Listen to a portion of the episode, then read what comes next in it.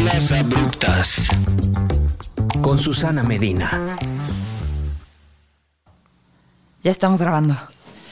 Bienvenidos a un podcast más de Mezclas Abruptas. Yo soy Susana Medina. Y en este episodio vamos a hablar de la astrología, de los signos y justo es un episodio para que todos los que están a punto de decir, no quiero escuchar esto, esto es para gente que le encantan los signos, quédate porque justo son todas las preguntas básicas de por qué hay banda que nos metimos en esto, por qué hay banda que nos interesa, por qué hay banda que checa su carta astral. Para hablar de todos estos temas, tenemos aquí a Uriel Weissel, quien fue mi jefe en Ibero 90.9. Él, él era el jefe de contenidos musicales.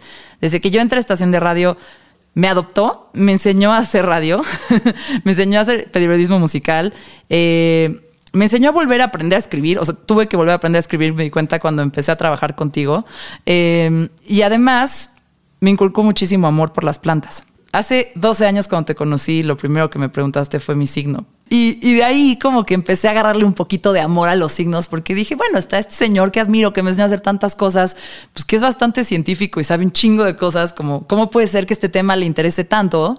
Eh, y de ahí pues se bajó un poquito mi guardia en contra de eso, ¿no?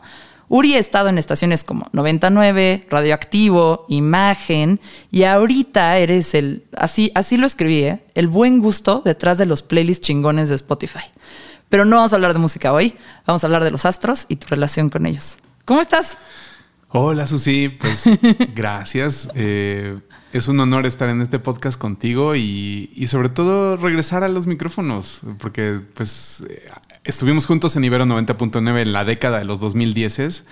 Convivimos varias veces y esta es la primera vez después de más de siete años quizá que que convivimos juntos ante un micrófono grabando nuestras voces y expresándonos. Uri, ¿a ti desde cuándo te interesaron los signos zodiacales? Mm, bueno, yo los escuchaba en la radio en algún momento en los tempranos 80 cuando mi mamá me llevaba a la escuela y estaban la astrología de Esteban Mayo. Era alguna estación de, AM. Y, y, este tipo de astrología, pues muy cursi, muy al estilo de Walter Mercado, donde decía, querido Virgo, Virgo tan preocupón, hoy Virgo encontrarás el sentido al orden de tus cosas en la vida. Y yo, ah. no, pero así como, como que te decía y no te decía nada, pero de alguna manera te mantenía atento porque daban estos como trinomios de signos. Entonces durante la hora pues, te decían así como Aries, eh, Tauro y Géminis. Quédense porque en la siguiente media hora daremos Cáncer, Leo y Virgo. Entonces es como, ah, bueno, me voy a quedar para escuchar qué dice de mi vida. Pero seamos francos, pues no, lo que te decía siempre era como una galleta de la suerte. Después en el periódico me tocaba también la, el, el zodiaco, el, pues como este forecast del clima, que también, igual que el clima te dice hoy va a llover o no va a llover, pues totalmente puede fallar porque la, lo digo desde este momento, la astrología es algo que sí aplica al macro y aplica a temas sociales, nacionales, globales, universales, pero ante todo tú te tienes que convertir en tu propia astróloga. O sea, tú te tienes que responsabilizar de tu carta astral, de en qué grados, en qué, en qué casas están los planetas, qué aspectos tienen los planetas entre sí, en qué grados están y aprendértelo. Y entonces cuando anuncien, hey, Mercurio está retrógrado, no tienes que correr como gallina sin cabeza y decir, es que está Mercurio retrógrado. Tienes que decir, ok, Mercurio está retrógrado, ¿en qué signo? Por ejemplo, hoy está retrógrado en Géminis durante unos días y, la, y luego se va a ir dos semanas porque está regresando de Géminis hacia atrás, se va, va, a entrar a Tauro otra vez. Entonces eh, no nos pega a todos. O sea, no, no todos podemos decir este es Mercurio retrógrado y entonces por eso no mandé el mail que tenía que mandar. Sí, nos pega a todos, pero te pega en distintas zonas de tu carta astral. O sea, lo que tienes que hacer de inmediato es decir, ¿dónde tengo los, los primeros grados de Géminis y los últimos grados de Tauro?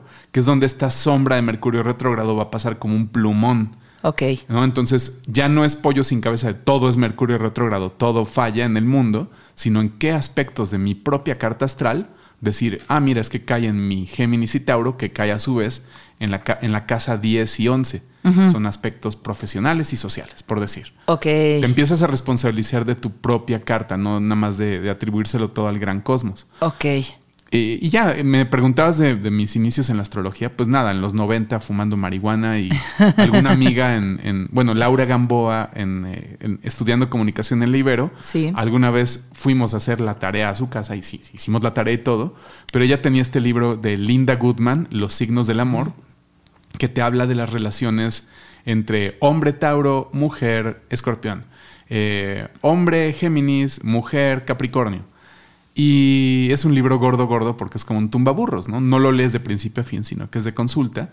Y pues en aquel entonces yo creo que yo estaba cortejando a una Pisces. Ok. Y, y- y, pues me pasó eso, ¿no? Que, que lees, dices, hombre, yo soy Virgo. Sí, lo que ayude. Ajá, sí, o sea, dame, dame información, ¿no? La Sí. astrología es una herramienta de información transpersonal que te ayuda a dar, eh, pues, este algo. Ahorita podemos ya entrar a esa materia de qué te, qué te complementa, qué, qué explicaciones o razones de la vida te da la astrología. Pero vaya, leí eso, hombre, hombre Virgo, mujer Piscis, y de alguna manera todo hacía sentido. Eh, Linda Goodman, Los signos del amor, que es un libro pues, de los 70, pero sigue de alguna manera vigente. Ok. Y ahorita estás estudiando al respecto, ¿no? Sí, la verdad es que una cosa es ser astrólogo de, de- de que estás en los pozoles de la casa de Toño y en las pantallas ponen también el, el zodiaco. No sé si has visto. Hace mucho no voy a casa de Toño porque estúpida pandemia y lo pedía, pero voy a regresar. Bueno, pues en casa de Toño, entre toda la publicidad Ajá. que ponen en las pantallas, también te ponen los, los signos zodiacales. O sea, está la astrología así de casual, que yo le llamo de banqueta, que es como, ay, es que todos los cánceres son así. Es que, ay, claro, claro, se te nota que eres escorpión, eres Sí. bien filosa. Sí, eres bien mala onda. Ajá, ajá, y es, pues es una manera introductoria, pero, pero muy reduccionista de todo lo que es la astrología.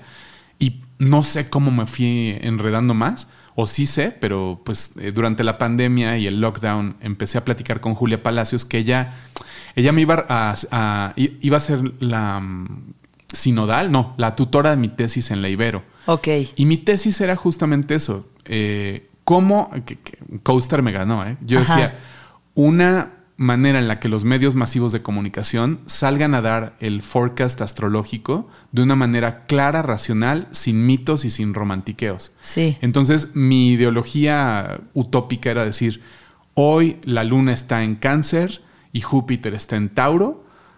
¿Qué pasa? Pero mi, mi fantasía es como, ok, esto va a afectar el mundo financiero, va a afectar los resultados del fútbol, va a resultar este, cómo comen la gente, todo. Y que de alguna manera, como en el, digamos, antes de los medios de comunicación, la iglesia, los minaretes donde se tocan las campanas, los llamados, los, los, eh, las personas religiosas eran las que se encargaban de observar las estrellas y de decirle a la banda, si están raros es porque va a pasar un eclipse pronto, ¿no? O, o aguas porque ya viene la luna llena, o es la luna nueva y nos toca este, sembrar semillas. Ya viene la época del otoño, es momento de cosechar. O sea, Sí. los, los, las personas de religión son las que llevaban los ciclos de temporalidad de la... De, pues, del- Y porque eran los que tenían el conocimiento y las herramientas y la educación. Ajá, entonces es una democratización de la astrología y mi fantasía era que a través de los medios de comunicación se pudiera de alguna manera muy uniforme y muy hasta, yo diría, en este momento ya lo veo como muy, muy fascista, es como, muchachos, así como, ciudadanos mexicanos, hoy la luna está en cáncer. Entonces todos hagan cosas de cáncer. Es como, no aplica de una manera tan general, ¿no? Como- ¿Y cómo, o sea, si, si, o sea, si tuvieras que defender un poquito los signos de cualquiera que esté escuchando este podcast, la astrología de cualquiera que esté escuchando este podcast, ¿por qué para ti fue interesante estudiarlo? O sea, fuera de, de ah, sí, conocí una Pisces y ya sabes, como vato joven, lo que se ayuda. Eh, y esto me va a ayudar a conquistarla y voy a entender, o esto me va a ayudar a entender este libro, o esto me va, ¿sabes? Como, o, o a, formar una relación con un amigo, pero, o sea, en, un, en términos generales, ¿por qué estaría chido ver la astrología con un poquito más de apertura? A lo mejor es la pregunta, es como si neta eres un FIFO muy orgulloso, un, FIFA, FIFA. un FIFA muy orgulloso y vas por la "Ah, ¿qué es eso? Como, y te dicen, a ver, siéntate, escucha un podcast sobre por qué la astrología es interesante y aporta de alguna forma a la sociedad. ¿Qué le dirías a esa persona? Bueno, ¿qué tal que en FIFA te sirve la astrología para conocer mejor a tus rivales? O conocer mejor a tus futbolistas favoritos. O sea, en la ficha FIFA de Ajá. cualidades, fuerza, velocidad, precisión de los pases, ¿qué tal que le pones el signo del zodiaco? Porque es un, un data point más. Miguel Ayun es, su ascendente es, es- es- está en escorpión y, y su luna en... Paco Memo Ochoa es cáncer. Paco Memo Ochoa es Sí, cáncer. Es medio melancólico, la gente se burla de él. ¿Qué le toca? Defiende a sus amigos. En el, en el, en el mundial se entrega. no perdemos, no nos golean gracias a él. Van dos mundiales así. Es un líder, pero Es es, un, líder. líder. emocional. Es un líder que cuida la casa. Que cuida que no entren los goles a la casa y reparte el juego desde abajo de la casa. Es como la mamá que le da, le da loncha a los niños para que salgan a la media cancha a ser hombres. Chance también te sirve para el fantasy, ¿no? Es todo. O sea, si juegas calabozos y dragones, tu, tu personaje también, además de que es eh, lawful good, chaotic evil, también Sí. puedes decir, ¿y qué creen que es ascendente escorpión? Entonces es una caracterología que, que de la manera más eh, elemental te ayuda a clasificar eh, personalidades. O sea, es un sistema muy hecho por varios siglos que ha acomodado conocimientos que van desde, desde la- el mundo celta, el mundo escandinavo, los vikingos, que bajó geográficamente, a geopolíticamente a través del comercio con Asia. Entonces los chinos, los japoneses también traían su manera de ver el cielo, todo el- la- la- los, los hindús, Persia, ¿no? Babilonia, eh, Egipto, Grecia, Roma, Europa Central. Imagínense la ruta de la seda, donde había comercio que iba por todo el Mediterráneo, bajando desde el norte de Europa hasta el este de Asia, incluyendo cosas, ¿por qué no?, de África. ¿no? Y, y- y- y en este ir y venir a través de los siglos, la- en, en épocas pre-internet, pre-televisión, pre-periódicos, donde los, las caravanas probablemente se sentaban eh, a hacer una pausa en las noches y veían el cielo, pues escuchaban las historias de las constelaciones. En algunos casos decían, no, es que esta constelación es un arquero. Pues para nosotros es un centauro. Pues qué tal que inventamos un sagitario, que el Ajá. centauro tenga un arco. O sea, esto me lo estoy inventando yo, Sí, pero sí, sí. es a partir de los comunes denominadores entre las mitologías de todas estas culturas que se empieza a planchar una pseudociencia que también abreva de la alquimia, de la búsqueda por el oro, el transformar el plomo en oro, el uso de mercurio para... ¿Cómo es que se conecta con eso? Pues la, la alquimia era la, la antigua química, y Sí. estudiaba leyes de la física y estudiaba el, la- el día y la noche. Y de ahí viene que te digan, "La- tu piedra es onix temporada. Ay, es que me choca eso. A mí me choca esa parte, o sea, la verdad eso sí no le pongo atención. No, de- Ni a los números de la suerte, se me hace como, no, ¿de qué hablas? Bueno, no sé. Pues, bueno, los números pueden tener una resonancia masculina, femenina, bajo, el, bajo la óptica eh, binaria colonial. Pero sí, si te clavas, sí puede haber una resonancia con. Sí, yo no me iría con las piedras, pero sí con los elementos. O sea, obviamente, si tú eres cáncer y tu signo de sol es agua y tu pareja también tiene componentes de agua, van a vibrar en el mismo elemento. O sea, sí es bien importante y cuando descubres hay familias completas que resuenan en el mismo elemento o en elementos que combinan entre sí. O sea, somos de fuego, pues nos vamos a subir una motocicleta y nos vamos a hacer un acapulcazo. Somos de agua, ¿qué tal que nos sentamos a ver televisión y a comer helado? Somos de tierra, ¿qué tal que nos gustan las cuentas claras? Ok. Eh, ¿no? Som- somos aires, somos intelectuales, donde pasamos parloteando. Pero es esta tipología de la, de la que te hablo que está basada en mitos que se han ido planchando a través del tiempo, amalgamando todo esto, una pseudociencia que va, que corre a la par de la astronomía. O sea, existe la astronomía y la astrología. Sí. Pero están casadas. ¿Por qué? Porque si, si es la luna llena, es porque realmente en lo, en lo astronómico el sol está de un lado del horizonte y la luna está del otro lado del horizonte y juntos pues forman esta luna llena donde el sol proyecta completamente en la luna. O a veces cuando dicen, es que mira en el cielo, porque esta noche se va a ver eh, Venus, Júpiter y Saturno juntos? Real, en el mundo, Ajá, tele- en- agarras un telescopio y ves las cuatro estrellas. Cuando te vas a una carta astral descubres que sí. Eso tiene también una interpretación y tiene un efecto. Y que físicamente los, los cuatro planetas probablemente están en el horizonte, donde te dicen que volteas a verlos, en la carta astral ahí van a estar en, en el horizonte, juntos en la misma casa. Entonces se van correspondiendo las, la astronomía y la astrología. Voy a hacer una pregunta sí, sí. tonta que no estaba planeada en mi escaleta. ¿Los terraplanistas tienen derecho a, a seguir la astrología? Mm, ajá, y todavía no tengo la respuesta a eso, pero la- la- la- es que la astrología es eh, eh, geocéntrica. Sí. O sea, la astrología plantea a la Tierra como el centro del, del Ok. a- alrededor del cual rotan los planetas. Entonces, la astrología no es- puede ser heliocéntrica, es los planetas alrededor del Sol, Pero lo que tú estás viendo en una carta astral clásica es, alrededor de la de Tierra. la Tierra. Y ahí es donde se traduce lo más bonito porque si la Tierra es un ente vivo, tú también eres un ente vivo alrededor del cual circulan los planetas.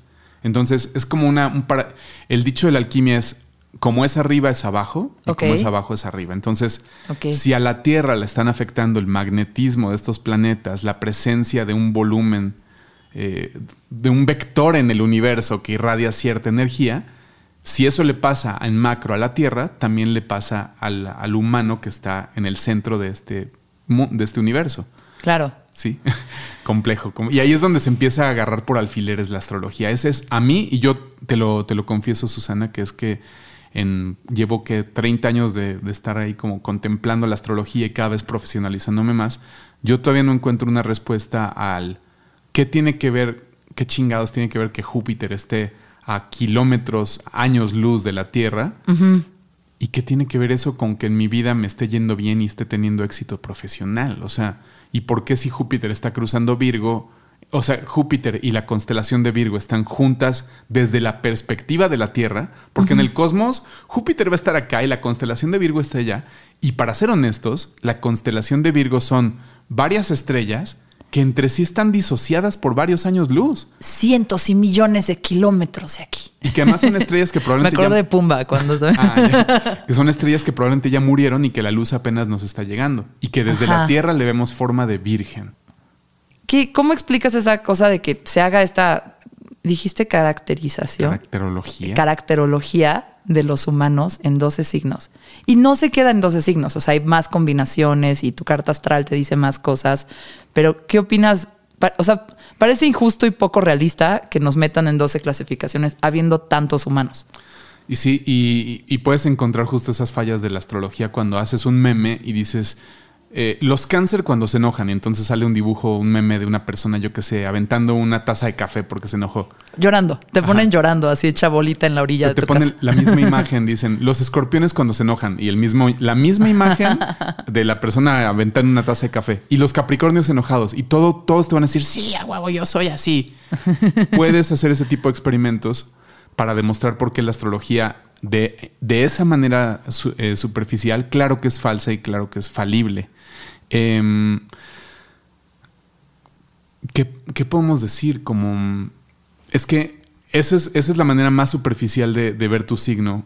Y creo que habría que evolucionar. Y si vamos a hablar de astrología, y bueno, lo básico es saberte tu sol, tu luna y tu ascendente. Pero te tienes también que hacer responsable y decir dónde está tu Marte, dónde está tu Venus, Júpiter, Saturno, Urano, Neptuno, Plutón. Y hay quien también ya se clava en los asteroides como Quirón y Palas y, y Vesta. Y, pero es meterle mucho Sí, no, ya estás muy Pero entonces ahí es donde ya una aplicación como CoStar, si te fijas lo que hace CoStar es que macha no solamente tus signos de sol, sino que macha sus- tus mercurios, los martes, los Venus. y, y entonces ahí es donde empieza a hacer una relación de cómo tú puedes llevarte muy bien con una persona a nivel mm, comunicación, pero quizás nunca vas a tener sexo con esa persona. No hay compatibilidad. Porque Sí. quizás a nivel comunicación, los mercurios, Mercurio representa la comunicación y el intelecto, en Mercurio estás vibrando en el mismo signo, en, la mismo, en el mismo elemento, pero quizás en Venus, que es más la sexualidad, el deseo, pues tú No estás- son tan compatibles. No, no son tan compatibles, no están vibrando igual. Pero qué tal que ambos juegan fútbol padrísimo o hacen deporte, es tu running body, ¿no? Pues quizás Marte sí esté compa- eh, compaginando igual. O al revés, ¿no? Un Saturno en Saturno a veces representa retos, cosas duras que hay que trascender a partir de trabajo recio. ¿Qué tal que de pronto te, te identificas con ciertas personas que tienen un Saturno en cáncer y que tienen problemas de comer o de sobrepeso? Ajá. ¿no? Un Saturno en un signo de agua, pues estás vibrando igual con un, con un planeta igual de pesado. De esa manera ya trasciendes el, pues es que Son 12 nada más. sí, cuando estás Ajá. tomando nada más los signos de sol, pues es muy fácil como ser reduccionista y generalista. Eh, a ver, en cuanto a los, los 12 tipos, o sea, por eso son 12 signos principales, pero son nueve planetas o siete planetas en la astrología clásica y más los asteroides. Y cuando ya empiezas a combinar todos, sí empiezas a tener y, y- y personas con, con cartas astrales, entre comillas, únicas e irrepetibles.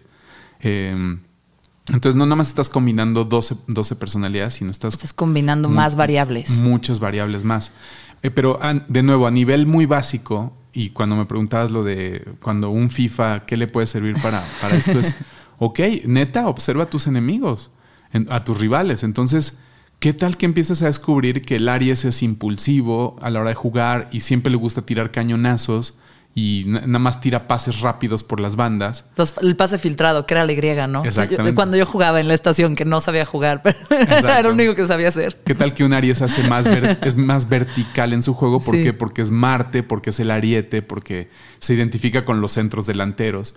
Pero ¿qué tal que hay, hay gentes más, personas, jugadores más defensivos? Escorpión, que es más como un ninja difícil de leer, que puede estar parapetado como un escorpión, pero te da el sablazo cuando... Se está esperando que haya un hueco. Es, O sea, espera el contraataque. Eso. Órale. Un escorpión juega el contraataque. De nada, FIFAs. Un, un Géminis, un Géminis puede ser más diletante, o sea, mucho pasecito corto, pasecito corto, pasecito corto, hasta que te marea. Ok. Y, y cuando menos te esperas, ya está metido en la cocina y ya te mete un gol muy técnico y muy lógico. Como esas personas que juegan FIFA eh, siguiendo más la Matrix del juego que el juego mismo. ¿Sí me explico? Ajá. Como cuando juegas un videojuego tanto que ya sabes en qué, en, en qué esquina pararte para meter el tiro. También. Es un Géminis. Muy observador, muy técnico, muy lógico, quizás no tan apasionado. Sí. ¿Sabes qué? La otra es saber a quién le- mientras juegas puedes bulear y se va a ofender y se va a desconcentrar y va a jugar mal. Un Leo. Un Leo. Sí. Le- le- le- como dicen, le rascas los huevos al tigre, aquí, un poco, pero al león. Sí, o sea, Sí. Mm. Para, para él puede ser el honor ante todo. Entonces, ¿cómo lo desequilibras emocionalmente? Entonces, ahí tienes 12 caracterologías, 12 arquetipos. A mí, me- yo en los 90 también me metí mucho en la psicología junguiana, que habla de los arquetipos. Están los estereotipos en la tierra, Sí. así como el mi rey, el, el alburero, La el- lobuki, la el buchón. el tóxico, el buchón. Sí, la tóxica también. dice. Le tóxica es. la que perrea. o sea, esos son estereotipos sociales. ¿no? Ajá, ajá. Pero los arquetipos son más como el héroe, o sea, como el, El héroe, el sabio, este, Joker. Sí. Es que lo usan mucho en publicidad. Y mira que ahorita no me puedo acordar de varios, pero los arquetipos te, te sirven para diseñar alrededor de qué arquetipo, arquetipo está tu marca, ¿no? Y cómo se tendría que comunicar. Y también esos arquetipos le funcionan mucho a los guionistas para el desarrollo de personajes. 100%. Ajá. 100%, o sea, tú puedes agarrar una Star Wars y, y ¿quiénes son los arquetipos? Pues Obi-Wan es el ermitaño. Es el sage, ¿no? El, sabio, el sabio, sí. O sea, son estas figuras universales. ¿Quién es Han Solo? Pues es como el, el tramposo. El, es el rebelde. Ay, es que- ¿Se acuerdan? Y ahora, ahora estoy pensando en la lotería mexicana de Star Wars, ¿no? Sí. Que es así como el borracho. El- ah, sería genial. El, el- el- el matón. el capo. Y sale Java de Hot. sí. Exacto. Entonces, eh, estereotipos puede haber muchos, arquetipos hay, como arquetipos es como arco, o sea, los que es más arriba de, son menos los arquetipos. Entonces, los 12 signos del zodiaco son un multivitamínico, cada uno es un multivitamínico de muchos arquetipos Sí. en uno solo, ¿no? Entonces, tienes a cáncer que es la luna, la madre, la casa, el sentimiento, pero también es el cangrejo, las tenazas, la defensa. Te quiero hablar de eso. Justo. Ajá. Qué bueno que dices cáncer. Entonces, aquí, eh, eh, yo soy cáncer. Y me pasaba mucho. A ver, yo creo que hay una tendencia que la gente está entendiendo su signo mal. ¿Por qué? Porque hay memes en Instagram reduccionistas de lo que significan, o porque hay esta astrología semanal de, ay, aquí te pongo lo que va a pasar esta semana, y entonces, y nene, nena, pon y frota un onix, o yo qué sé. O sea, la verdad es que de repente lo lees y está muy bueno, y de repente, y funciona y es contenido que está bien hecho, pero muchas veces es muy reduccionista de lo que es.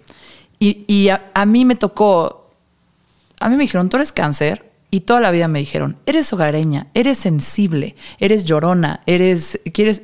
Y yo decía, a ver, estoy hogareña y como quiero mucho a mi familia, pero no siempre quiero estar en mi casa, pero también no soy llorona, soy como bastante combativa, como ahí, ahí checas dónde está el Marte, ¿no? Exacto. Este, pero tengo como todas estas cosas y yo decía, ay, no, cáncer es tetísimo, yo no quiero ser cáncer. Eh, y cuando pasó lo de CoStar, que es esta aplicación que descargas. Lamentablemente solo está en inglés. Antes solo estaba en iPhone, ahorita ya está en Android también. Y pues tú le pones eh, cuándo naciste, dónde, a la hora que naciste. Mi jefa no se acordaba, mi papá tampoco, se tuvo que investigar bastante. Eh, pero se hizo y, salió tu ascendente es Pisces y tu, y tu luna es Pisces. Y yo siempre he pensado que me parezco mucho en personalidad de mi papá, y mi papá es Pisces. Y dije, ah, esto hace un poquito de sentido, a ver, me voy a clavar más. Entonces me clavé obviamente a leer mi signo de sol pero, y, los ascendentes y dije, órale, esto está complementando como, como yo entendía, ¿sabes? Pues este arquetipo que se me asignó por el momento en el que nací en el planeta Tierra. Eh, y, y está, está interesante, lo complementa, va un poquito más allá y te das cuenta que tiene matices. Creo que tú me dijiste, o Dominique Peralta me dijo cuando me leyó la carta astral, no me acuerdo, pero que sí está chido ser cáncer. Me dijo, los jefes de la mafia son cáncer. es gente que tiene a la familia cerca, que también acumula poder un poco a través de las relaciones interpersonales. O sea, que no es solo como, hoy quiero mi familia y a mi mamá, porque, o sea, no es solo apego, es también como, pues un jueguito ahí como de poder, que, o sea, como que vi el lado oscuro de, del cáncer el lado oscuro y no lo digo como, ah, quiero ser mala, pero la verdad es que sí me sentí un poco frágil siendo cáncer. Es así, o sea, qué frágil está esta cosa. Em, y nada, la carta astral me ayudó a entender como la profundidad de lo que es mi propio signo y también como todas las combinaciones que implican y que, y que influyen en mi personalidad o que podrían ayudarme a definir mi personalidad. Ya medio explicaste qué es la carta astral, pero ¿cómo podrías explicar cómo funciona el signo de Sol y el ascendente y la luna? O sea, que, ¿cómo complementan? Pues la carta astral es como un retrato, como al óleo de la persona que estás analizando. Entonces, sí, el sol puede ser como, como su corazón, lo que vive en el núcleo de esa persona, el color que va a tener toda la carta. Que el ascendente, su rostro, lo que percibimos primero de la persona. La luna, la emoción, Está la Mona Lisa, Está feliz, está triste, es aguerrido, ¿no? Y, de pronto ya empiezan a tener los otros contextos, o sea, Mercurio, pues ¿qué tiene en la mano? ¿Un libro o, un, o, una herramienta de trabajo? Eh, o, tiene un joystick. O sea, Mercurio, ¿qué hace? ¿A qué se dedica? ¿Qué hace con las manos? ¿Qué hace con el lenguaje? Eh, Marte, pues ¿qué está haciendo esta persona en el retrato? ¿Está activa? ¿Está pasiva? Cómo maneja su energía masculina en el sentido de nuevo binario colonial. Sí. Pero Marte es el impulso, eh, el hacer. Venus, el erotismo, el deseo. ¿Qué desea este personaje? Tiene una manzana en la mano, tiene un bebé, este, tiene otras mujeres o hombres al lado, está en un bacanal, eh, tiene objetos, tiene oro. O sea, el Venus es los placeres, los bienes materiales. Eh, y ya, ya esos son los signos personales. O sea, si te fijas, voy de de es Mercurio, Venus, ah, bueno, la Tierra. No cuenta porque es geocéntrico, Marte, y después vienen los transpersonales, que esos ya no dependen precisamente de ti y que le afectan a toda una generación. O sea, bueno, no me quiero desviar, pero la generación emo, o la generación este los millennials. los millennials o los reiveros o los góticos. Es porque durante esos dos, cinco, doce años de esa generación Júpiter y Saturno estuvieron en cierto grado del, del zodiaco afectando a toda una generación porque son planetas lentos. Eh, Venus y, Venus, Mercurio, Venus y Marte y la Tierra se mueven mucho más rápido. En, en menos de uno o dos años ya le dieron la vuelta al Sol. Saturno. Es lo que te da tus, matices más como. Porque de alguna forma te está conectando a tu generación y también te está dando a ti como tus toques especiales, ¿no? Ajá, entonces en ese retrato de la persona hay un campo de guerra o hay un campo con flores, es una ciudad, es tecnológica o no. Sabes, es algo que le toca en el background a esa generación, problemas sociales eh, de, toda esa generación. Y ya eh, eh, Urano, Neptuno y Plutón están todavía más lejos de lo social. O sea, esos afectan, inciden también, pero de una manera mucho más invisible y sutil porque duran 30 años en cada, en cada casa. O sea, Plutón tarda creo que 200 años en darle toda la vuelta al zodiaco. Entonces, permanece tanto tiempo en, cada casa que es muy difícil que aparezca en el retrato de una manera eh, perceptible. Entonces, la carta astral es eso, es tu retrato a partir de la descripción de ¿Dónde está el planeta? Se dice que los planetas son los actores y la casa en el zodiaco donde está el planeta es el escenario. Ajá. Entonces tú tienes Marte en la casa 4, la casa 4 es la de la familia. Entonces tu Marte está actuando en temas familiares. Tú, tienes Marte en la casa 6, es la casa del trabajo. Marte en la casa 5 es los hijos, el juego.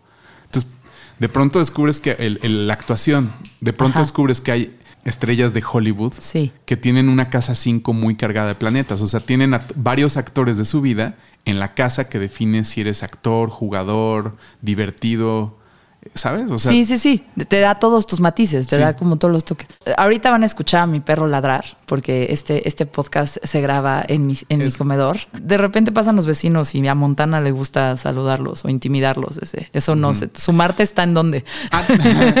el, el, Marte de Montana debe de pues estar la, en. La, mamá de, de, Montana es cáncer, entonces mm. proteger la casa es importante. O sea, a la mamá le importa que la casa sea un espacio seguro, muy bonito, muy que nutra a sus animalitos, a sus plantas y que los perros juegan en el juego de la mamá. O sea, hace un momento que mencionas que tu papá es Pisces, es que hay racimos o clusters de signos. O sea, eh, de veras que hay familias donde corre. Mucha, mucha agua. Mi mamá es escorpión. Sí, y tu papá y tu mamá se, vibraron entre Pisces y escorpión y tuvieron una hija cáncer. Y, Pero tu hermano igual es... Géminis. Ajá, es que siempre hay como entre la oveja negra y el, contrapunto, el, que viene como de otro universo y que todos dicen, es que ni es mi hijo, es que ni parece. Mi mamá decía que cuando mi hermano era chiquita me decía, ay, no lo entiendo, es como francés. sí, sí, son como contrapuntos hasta kármicos. Pero que, algo te iba a decir sobre, de nuevo, la... Lo, la superficialidad con la que la gente conoce su signo. Hay gente que te dice, ay, yo soy acuario, yo soy agua, ¿verdad?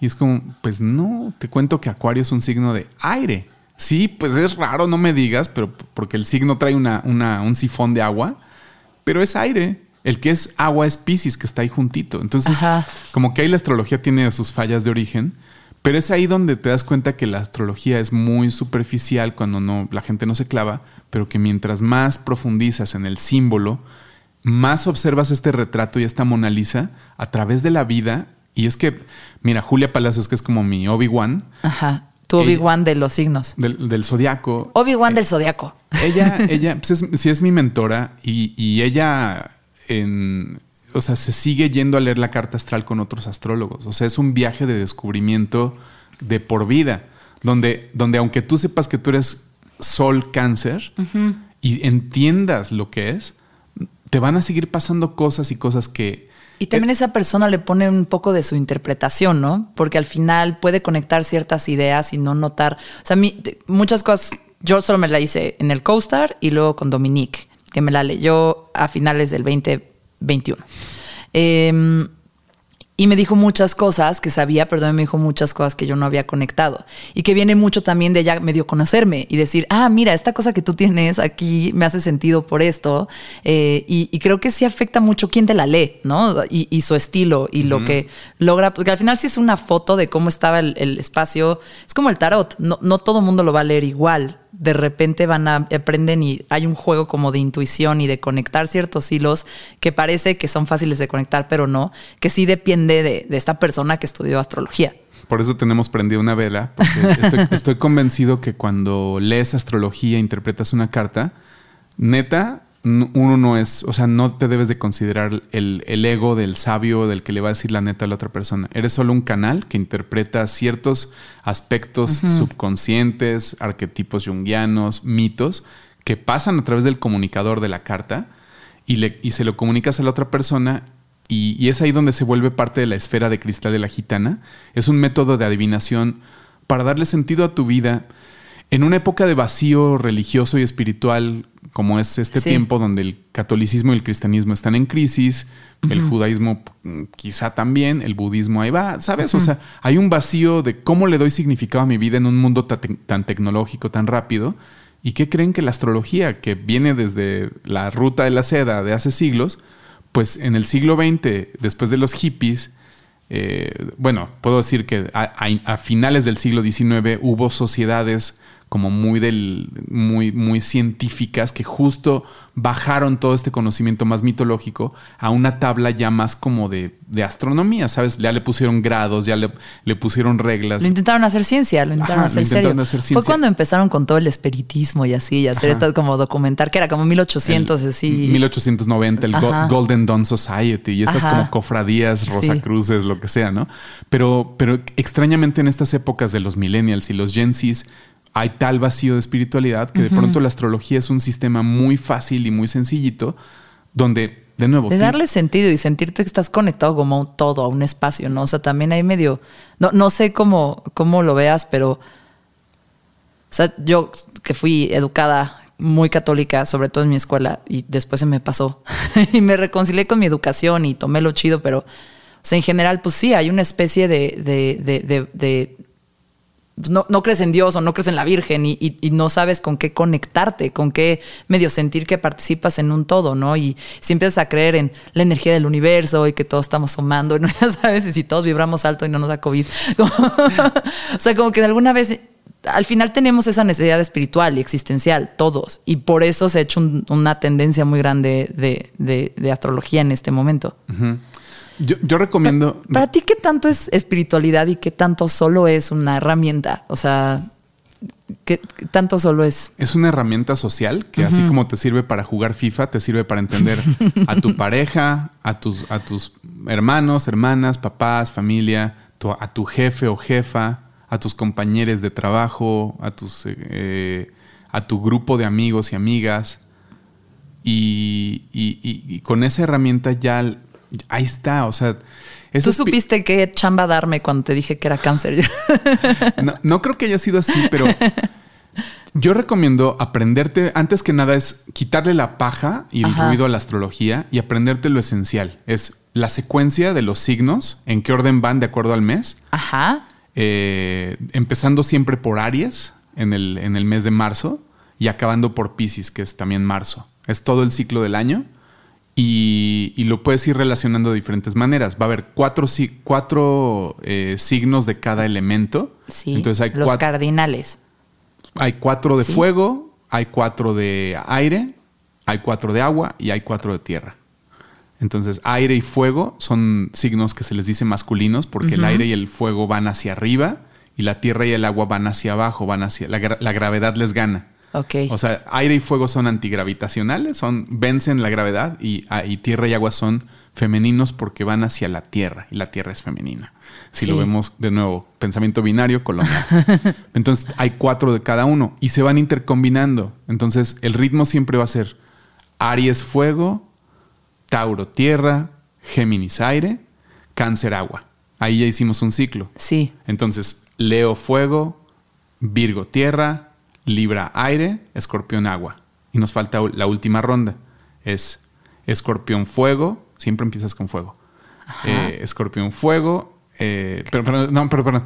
Uh, Sagitario fuego. ¿No nos faltó Libra? Ah. ¿No nos faltó ver, Libra? Por andar explicando ya me dice, sí. A ver, aire, aire, fuego. Sí. Eh, perdón. Aries, fuego. Tauro, tierra. Géminis, aire. Cáncer, Cáncer agua. agua. Va el segundo ciclo. Mi mamá está marcando. Leo fuego, Virgo tierra, Libra aire, Escorpión agua. Ajá. Sagitario fuego, Capricornio tierra, Acuario aire, Piscis agua. Y se repite. Así Aries es. fuego. Entonces es fuego, tierra, aire y agua. Y nunca se combinan los dos masculinos. O sea, siempre es fuego, luego pues qué tierra. Poca, qué pinche tino aire, que yo agua. sea pura agua, ¿no?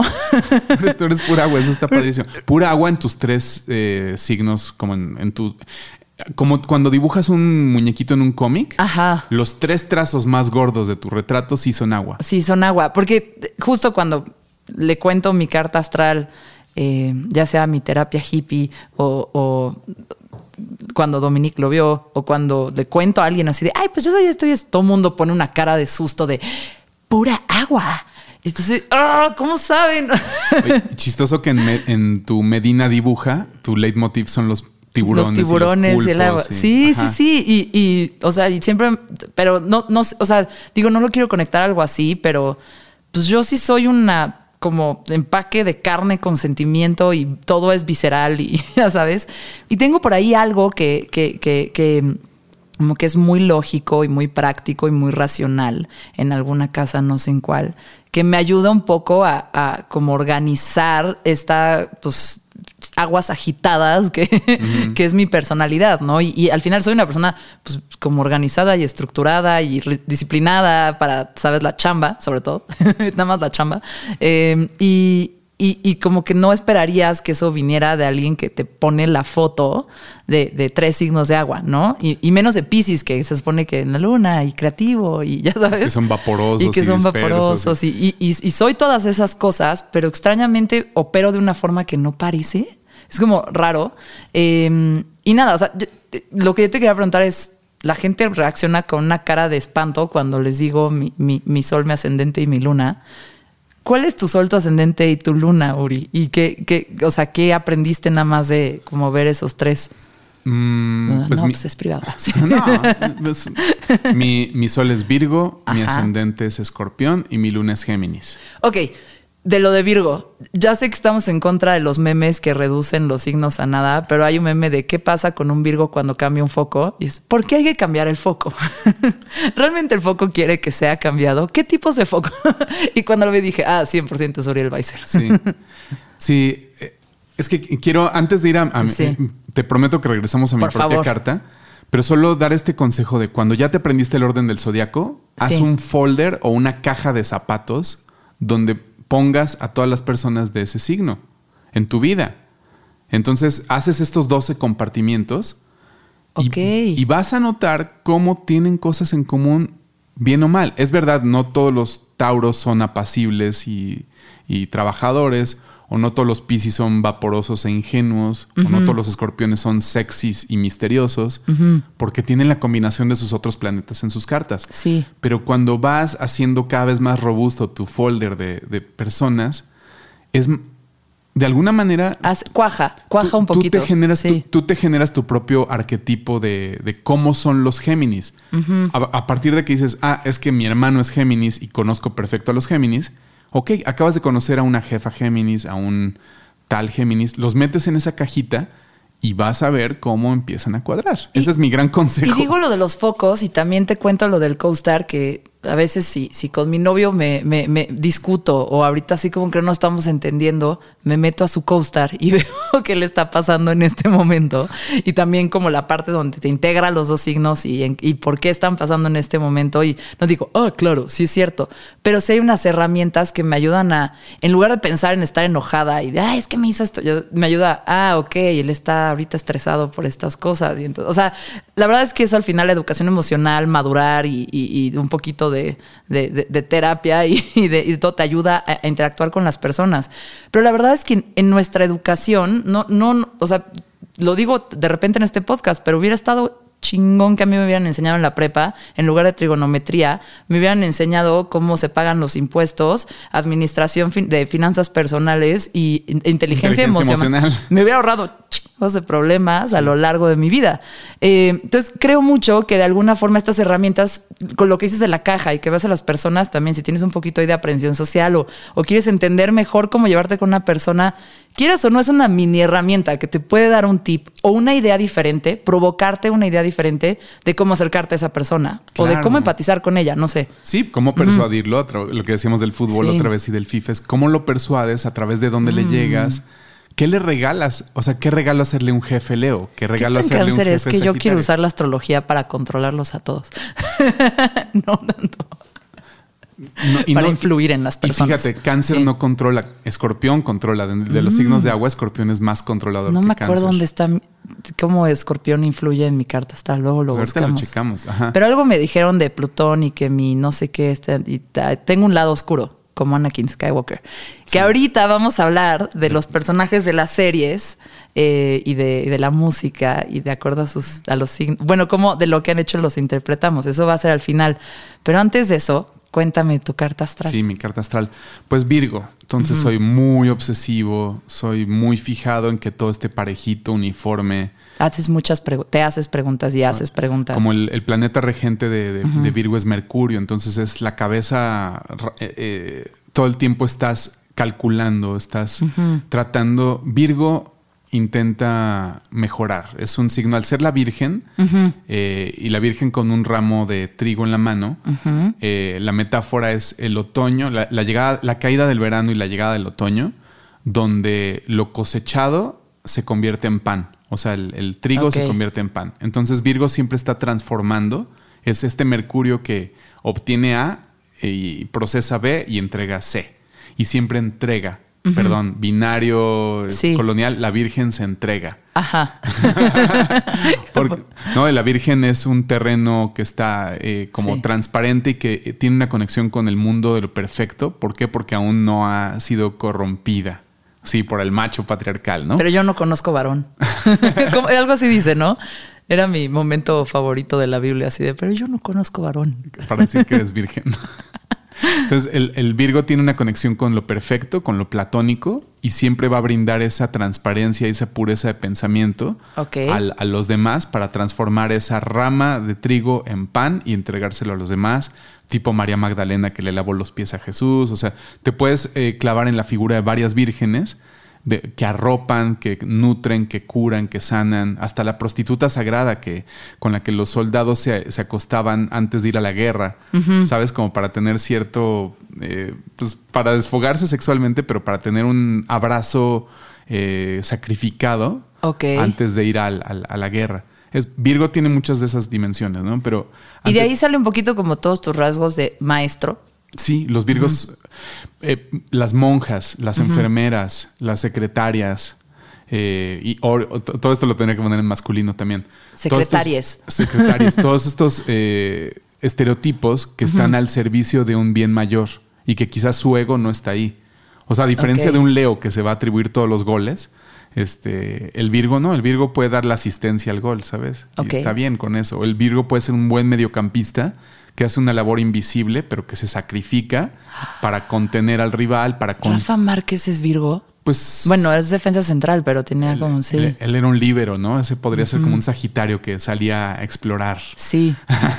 Pero al final él no era, no se colgaba goles, No, nada no, más no. era una estrategia anotaba. increíble. De repente, Exacto. rarísimo, pero pues era el Sí, sí era dis- discreto en su labor, como una. ajá, discreto en su labor. Ajá. Y sin embargo, el mejor futbolista en la historia de este país. a- a- según Susana Medina. Mi, mi ascendente es escorpión, el planeta regente de escorpión es Marte Ajá. y también Plutón. Es un signo súper, es aguerrido a su manera, pero nunca va a salir con el mazo y el escudo. Siempre va a ser más como un ninja, como más venenoso, más secretivo, se mueve por los rincones. Ok. Eh, no es tan fácil de leer. O sea, a mí me pasa que mucha gente quizá yo le pueda... mi- la primera impresión que tengan sobre mí es como una persona severa, difícil, regañón, eh, que venenoso, ¿sabes? Intenso, que vibras en una frecuencia tan alta que dices, no, güey, ese güey no lo entiendo, no lo trago. Pero quien entra en el círculo de confianza del escorpión es como entrar en Twilight al círculo de Edward Cullen, ¿no? O sea, como entras a una logia de entendidos que vibran muy alto o muy bajo Ok. en cierta frecuencia. A los, a los escorpiones les encanta ir hasta la última causa y no dejan en paz. Es como un, ya déjalo, ya está muerto. Sí, Bora. ya- Es- Escorpión es como esta, es esta parte plutoniana donde no, no se complacen con lo superficial y no soportan a la gente superficial, siempre tienen que ir a lo profundo. Y mírate, o sea, estamos en este podcast como... "Ah", y, y es mucha gente probablemente se desconectó ya porque dice, güey, no le entiendo, está rarísimo, pinche clavado. Pero, pero los que vibren en esas frecuencias de escorpión plutónicas están fascinados porque es como, quiero más, quiero ir más lejos, que es como la aguja que se clava más allá de la epidermis ok. y llega hasta lo más profundo de la vena y llega el veneno que afecta el DNA y que transforma cosas de una manera bien profunda. O sea, Virgo es tierra Virgo es tierra, y escorpión es agua. Agua, Ok, ajá. entonces tú ahí estabas un poco balanceado. sí. ¿Y tu luna qué onda? Mi luna es Géminis. Ok. Es muy curioso desde chico. Géminis es los niños. Géminis es Mercurio también, también regido por Mercurio, que es el lenguaje, el aprendizaje, las preguntas pequeñas de la vida, la información ante todo, eh, el evadir. eh, Géminis no es un signo frontal, es un signo que siempre está apoyándose en el hermanito. Los dos Géminis en mi vida de sol son muy diplomáticos y mediadores. Y, o sea, sí. ¿Sabes como- qué personaje de Star Wars es, es Géminis? Siento que, que Queen Amidala, Padme. Bueno, Senator Amidala. Sí, ella es como entre Pisces y, y- O sea, es como agua porque es muy tenue, es muy sensible, pero sí tiene esta cosa aguerrida. Y de Eh, negociaciones, todo, Ajá, ¿no? Ella podría Sí. ser medio acuario, quizá. Pero Citripio, básicamente, él, él- Citripio. Es Géminis. Habla 6 Ok. millones de, de dialectos. No es el más guerrero que digamos y siempre trata de persuadir a través del lenguaje. O sea, siempre trata de, de solucionar todo mediante la inteligencia y el lenguaje y el conocimiento. Y a veces en el caso de los Ewoks, pues para los Ewoks, como habló su propio lenguaje, empatizó muy profundo con esa cultura y se volvió su dios. Se me había olvidado que Citripio se volvió el dios de los Ewoks. Sí, que es una de las escenas más chidas del regreso del Jedi. Pero entonces, ese soy yo en, en esa máquina que no para de hablar, que almaceno chingos de información de música y de plantas y de astrología y de nombres de capitales del mundo. y- Les gusta acumular conocimiento. Ok. Es un signo de aire, o sea, tienen una cabezota, este, no les para la lengua, son chismosos, a veces boca flojas. Ok. Por eso acabé como comunicador. O sea, mi luna, mi parte interna es expresar mis emociones. O sea, la luna son tus emociones. Pero yo como, yo rara vez lloro. Pero ¿cómo me comunico? Bla, bla, bla, bla. Sí, o sea, sí, sí. todo lo intelectualizo. Toda mi luna, todo mi interior siempre... Y siendo mi mamá, mi mamá psicóloga, en- encontré muy fácil cómo codificar mis emociones en lenguaje. Pues también fui periodista musical, trabajo en una empresa de, de información, en una tech company. Entonces estoy hecho, o sea, combino muy bien con los entornos de alto, big data y demás, ¿no? Porque es como estos cerebros que son disco duros y que les cabe todo. Pero qué padre para ti porque tienes muchas herramientas, ¿no? A, a- a- a- a bote pronto, con, con tu luna, tu sol y tu ascendente, como que estás muy balanceado. Cuando decías que tu carta es toda agua, es bien interesante cuando empiezas a ver tipologías de cartas astrales. Sí. Y es que a nadie lo dejan solo en la vida. O sea, como cuando te cae una baraja de póker y aunque tengas un par de sietes, dices, bueno, pero tengo un par de sietes. Con- Yo lo, lo- lo digo un poquito en la vida, pero como que a muchos nos dan. O sea, creo que en general la vida te da como que la enfermedad y la vacuna. Eso. O, el, o sea, ¿sabes? O, o- o como. O sea, te da un problema, pero también te da la herramienta. O sea, viene en tu personalidad y, y siempre dentro de ti va a ver cómo resolver este reto de vida que tú tienes. ¿Sabes? Digo, al final es como confiar. Intentar confiar en ti y ya tú sabemos, estás solo, tú tienes que sacártelo ya ti mismo, ¿no? Hay más que te apoyan y te acompañan, pero, pero sí me parece muy interesante porque en mi carta astral, y me encantaría acordarme en qué parte, sí hay una parte ahí como de estructura, de disciplina, de, ya sabes, a lo mejor es lo de Saturno. Sí, que le da sentido a lo demás. O sea. ¿por qué tanta agua? ¿Por qué tanta emocionalidad? ¿Por qué tanto familia? Hacia algún lado tiene que proyectarse todo eso. Voy a decir una cosa bien rara, Uri. Pero tú tienes tres signos de tres miembros de mi familia. Mi media hermana es, es, es- es- Virgo. Eh, nació, o sea, tiene- cumple años un día después que tú, o el mismo día. Yo el 18 de septiembre. Ella el 19. Ujú. Sí, creo que sí. Ella el 19. Y ahorita escucha esto, me va a matar, me va a colgar. Pero eh, mi mamá es del, de- de- es, es del 24 de octubre, es este escorpión. Escorpión. Y mi hermano es Géminis. Ella nada más. Entonces está muy. A lo mejor por eso nos hicimos buenos amigos. Es que ahí tienes, Sí. ¿no? O sea, conoces bien a esos tres signos y de pronto cuando me conociste a mí dijiste, ah, pues más. O sea, aunque no, me, no sabías mi carta astral, pero me vibraste, viste mis ma- maneras, modismos y dijiste, ah, cono- Tal- sí. lo conozco, ¿no? No, Y había a lo mejor como un lenguaje que se parecía mucho al lenguaje que yo aprendí, el tipo de interactuar que, que yo siempre tuve alrededor de mí. Sí, ¿no? o sea. A un nivel inconsciente. Fíjate, mi, mi papá, mi mamá y mi hermano mayor son Piscis. O sea, y los Piscis los tengo muy registrados en mi vida. O sea, no hay signo que yo conozca mejor que los Piscis. ¿Sabes? O sea, a pesar de ser un signo misterioso e intangible, Sí. conozco de pe a pa a los Piscis. Mi otro hermano es Géminis. Este, pues, también sé de, de dónde van los Géminis. Ok. Mi esposa es Tauro, entonces bueno, o sea, Tauro también me los conozco de pe a pa. Entonces vas, vas elaborando estos patrones. Eh, respecto al, al hacer el veneno y la cura, eh, hay un libro muy facilito para empezar de una astróloga gringa que se llama Chani Nicholas. Sí. Y el libro se llama You Were Born for This. Ajá. Es como naciste para esto y tu carta astral casi que ahí te da el instructivo, nada más que tardas toda una vida en entenderlo. ¿Tú estás de acuerdo si les está gustando este tema y no lo han hecho y solo tienen CoStar, yo les diría no se queden con el CoStar. La neta, a mí la experiencia de que me leyeran mi carta astral fue increíble y muy enriquecedora y es una herramienta muy chida. Es una experiencia padre. Además, no está mal seguir creyendo un poquito en la magia. O sea, la neta, ese lado como espiritual, esotérico que tiene esto. Pues no dejen que esa parte de sí mismo se duerma o se vuelva Exacto. hater de eso. O sea, explórenlo, ¿no? Que la vida es muy corta como para que le digan que no a cosas. Te prueben todo una vez. No, y- o como y- los Strokes dicen, I'll try, sí es, I'll try everything twice. ¿No? ¿Quién decía eso? Once. Hay una de Twice. Ahorita me acuerdo. Pues claro You que only live once. Hay que, hacer, hay que hacer psicoanálisis, hay que explorar tu, tu subconsciente, hay que ir a terapia, hay que analizar tus sueños. Y claro, el mundo no es todo tangible, ¿no? El, mundo no es todo fierro y, y- celulares y... No, el mundo definitivamente tiene una capa de lo intangible. Los sueños son la mejor muestra de que hay una capa ahí de algo que no es explicable con matemáticas, ¿no?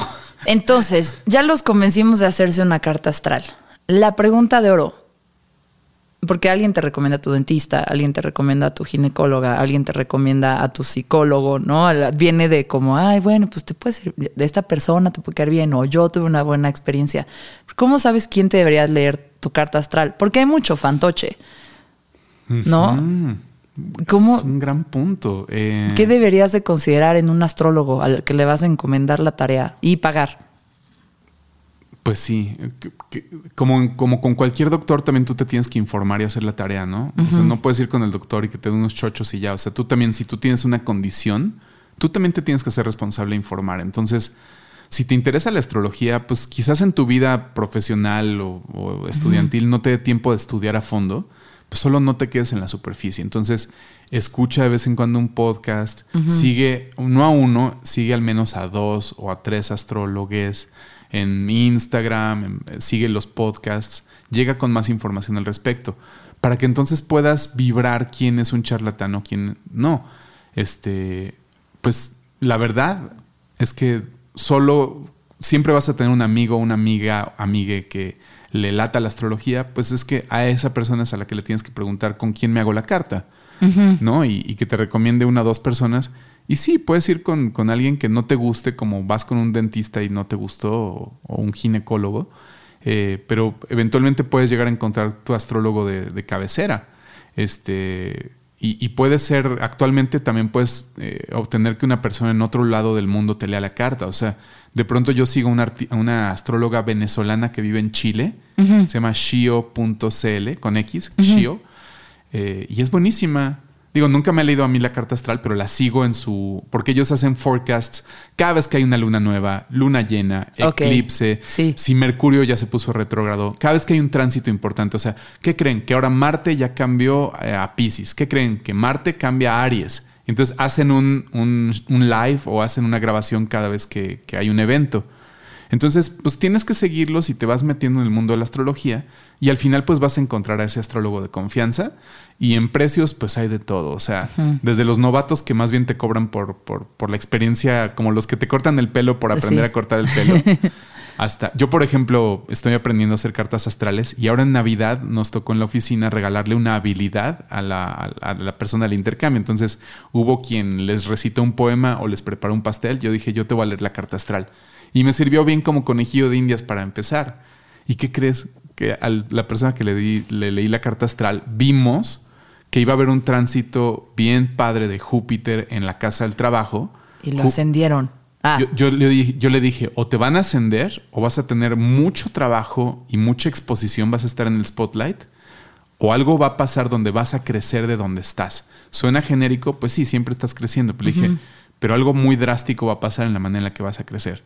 ¿Y qué crees? Que a los dos meses me lo agarran de otra compañía y se lo llevan a una posición más alta. ah, me lo agarran. Me lo- me- Se lo llevaron. se- el poaching que le llaman, ¿no? Entonces, y, y dijo, ¿sabes qué? Parte de la lectura de tu carta, eh, la lectura que me hiciste de mi carta astral me ayudó a tomar la decisión. Y yo, Órale. o sea, qué responsabilidad. ¿Qué tanto Eso- te sugestiona también? Te Porque sugestiona es como, ah, mi carta decía esto y a lo mejor empiezas a interpretar de más, ¿no? Que también es verlo con responsabilidad, o sea, no, no atascarte. Sí, es que, o sea, yo creo que la mayoría de gente va a la astrología como por cosas de amor, o sea, como para tirarte la suerte así de, Sí. ¿se va a quedar conmigo o no? ¿Le gusta ese chavo o no? Y creo que se vale, pero creo que hay que llegar a la astrología con preguntas un poco más profundas, ¿no? O Sí. sea, de- que Pues no- la- el amor no lo es todo. Pues es más una herramienta para entenderte a ti mismo primero y una herramienta para que sepas a qué en tu cajita de herramientas que te dio la vida con la que naciste, saber qué sacar, si, si, si la si las pinzas o el, o, el desarmador o el, o el, martillo o sabes y, y, saber cómo resolver o atacar ese. La astrología te habla de, de tu yo, de tu cuerpo o cuerpa de tu... Ahorita podemos hablar un poquito de Mercurio retrógrado en Tauro y, por ejemplo, qué significa eso. Que digo, este podcast va a salir después. Va a salir después. Pero, pero ¿qué pasa con un Mercurio retrógrado en Tauro? Pero vaya, te, habla de tu yo, tu cuerpo, tu intelecto, tu familia, tu parte lúdica, tu parte de servicio, tus relaciones sociales, tu parte oscura, eh, tu, tu, tu parte académica, tu parte económica, tu parte social y tu parte eh, profundamente misteriosa, tu misterio. Entonces, todo eso, o sea, el amor es uno de los componentes de, tu carta astral. Solo costos, o sea, una carta astral te puede valer desde mil pesos hasta yo, yo no pagaría más de 2.500 pesos, que ya es un montón, pero si alguien te cobra 2.500 pesos es porque lo debe de estar haciendo muy bien. Mm, yo recomendaría no ir con influencers porque pues, sabemos que los influencers están sobrevaluados. Iría más con astrólogos de oficio. Es como, ¿con quién quieres ir? ¿Con un dentista este, que lleva 30 años en el oficio o con un influencer? ¿Con Hugo Sánchez? O...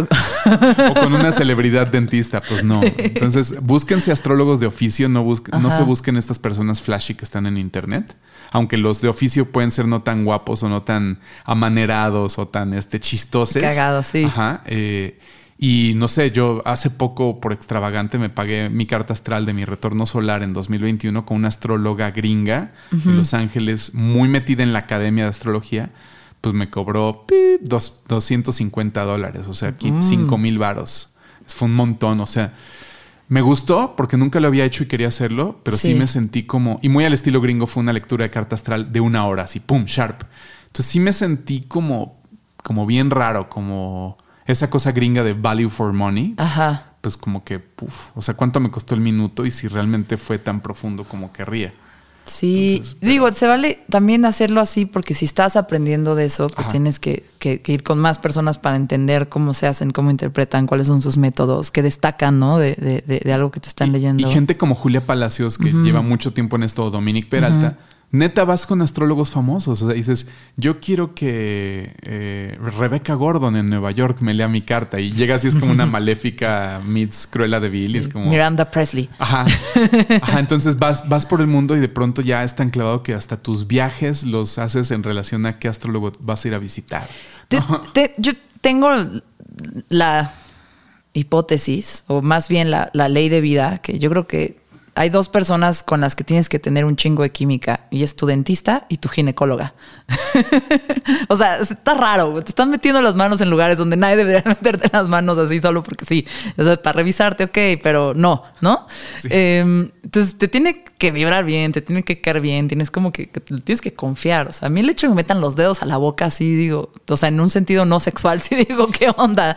Y, y esta persona me tiene que dar confianza. A lo mejor a la hora de escoger al astrólogo que te va a leer tu carta astral, pues te tiene que vibrar así chido también, te tiene que como, tengas un poquito de conexión, un poquito de, de, ¿sabes? Como buena química para que también sea una experiencia chida. Entonces a lo mejor puedes hablar con ellos antes de, solo contratarlos y caer en una fecha de entrega. Ajá, exacto, exacto. Hay que calar el terreno. y, no es lo mismo una, o sea, los mismos astrólogos también son, como se dice en el mundo de la mm, comunicación, traductor traidor. O sea, no es lo mismo que un astrólogo eh, Géminis te lea tu carta a un astrólogo Pisces o un astrólogo Libra ¿No? Quizás el libro va a ser así como, ay, todo está bonito, qué romántico, todo va a estar bello. El Géminis te va, te va a llenar la cabeza de información así. Claro, es que Escorpión está basado en el mito de Rómulo y Remo y va, va, Y la casa 12 y es como, párale.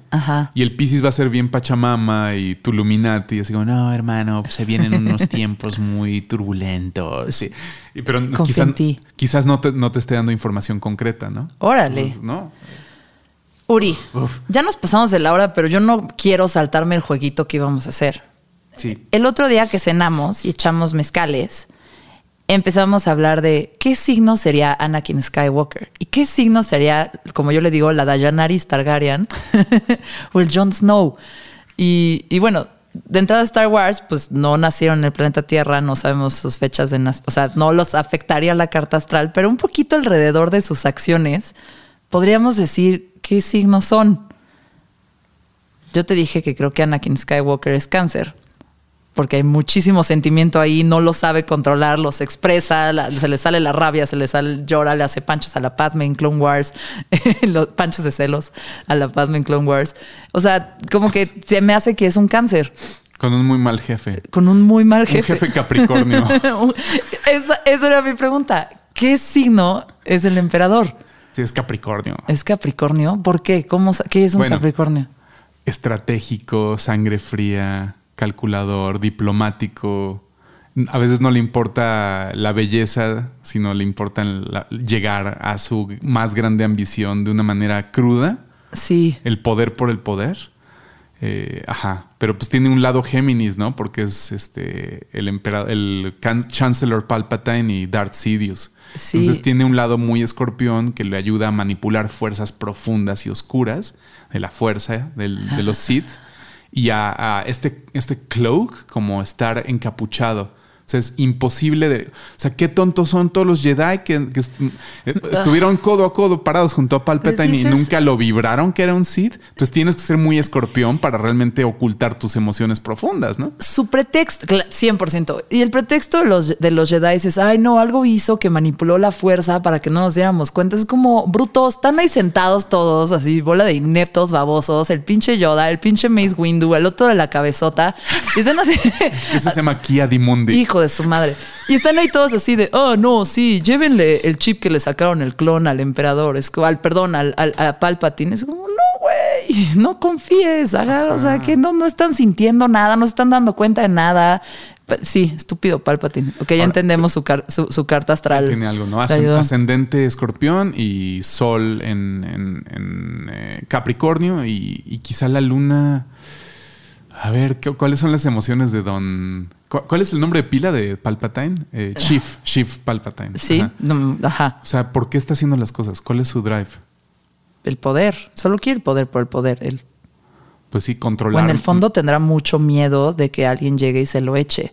Entonces por eso quiere ser el, el como ente más poderoso de la fuerza de la galaxia. Sí. Y El- por eso, o sea, controla a Darth Maul al final, ¿sabes? Como que los cuando ya va elevando a sus aprendices, después se los echa. A la Ventres, están viendo que está trepando, sácate a la Ventres de aquí, Sí. mátala. Pu- puede Eh, que tenga un componente Libra simplemente porque se mueve en un mundo diplomático y conoce muy bien cómo mover los hilos de una manera muy sigilosa. y no la pierde. No, exacto, nunca pierde ese balance de Libra de decir, bueno, a ver, estoy moviendo hilos de este lado, de este otro, platico con Dooku, platico con Padme, ¿sabes? O como sí, que sí. siempre queda bien con todos, hasta que al final ya cuando ya se destapa, ya es como, eh, este soy yo, pero mientras tanto es un gran diplomático.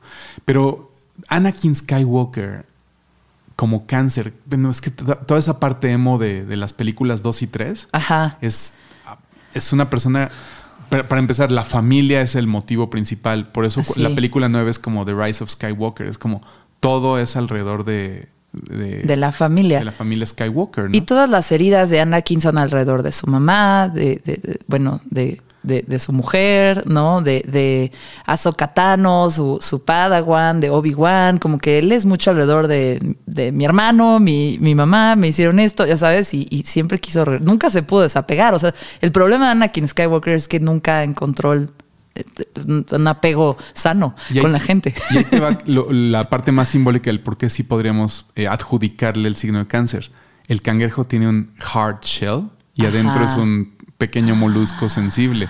Entonces, Darth Vader. Exacto, afuera está esa coraza negra, dura, imposible de penetrar, y adentro está este personaje tierno, falible, emocional, que pues que en el mero momento, cuando tiene que tomar la gran decisión final, no opta por el imperio, opta por su familia. Opta por su por familia. defender a su hijo. Y por eso la historia de Star Wars es sobre Anakin Skywalker, ¿ok? Las últimas tres películas no las debieron de haber hecho. El emperador sí estaba muerto. Eh, ok, vamos a pasar a Star Wars, aunque me encantaría saber... Ah, bueno, no, el ascendente de Anakin. Ascendente de Anakin. Piensa esto, es bien valiente y se arriesga y se avienta al vacío, choca naves, hace... Yo, yo me estoy guiando mucho por Clone Wars porque no me gusta cómo lo representan en episodio 2 y 3. O sea, me parece que les faltó toda la profundidad que tenía el héroe de la saga, el verdadero héroe de la saga. Claro. Pero, pues sí, chocan naves. Hay, hay un clon que dice como, yeah, most of Commander, most of General Skywalker plans involve crashing. Está clarísimo. Aries. ¿Es un Aries? Sí. O sea, cuando Obi-Wan le platica por primera vez a Luke eh, en Tatooine y le dice, He was one of the greatest pilots in the galaxy. O sea, es, es un gran piloto desde que corría las navecitas en, Sí. en Tatooine, los pod racings. Es un gran piloto de naves, es un gran espadista, es eh, una persona aventada e irresponsable. O sea, porque- Arrogante también.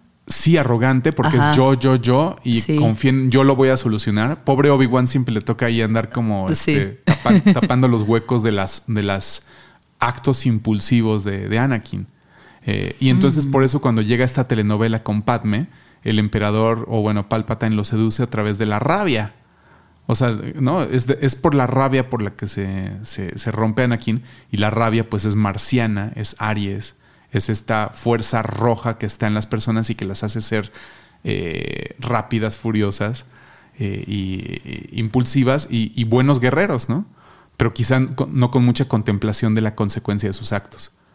Ok, ahí te va. Elige un personaje de Game of Thrones. Tengo a Jon Snow, a la Daenerys Targaryen, Daenerys Targaryen, a la Sansa Stark y a Tyrion Lannister. Podemos hacer todos.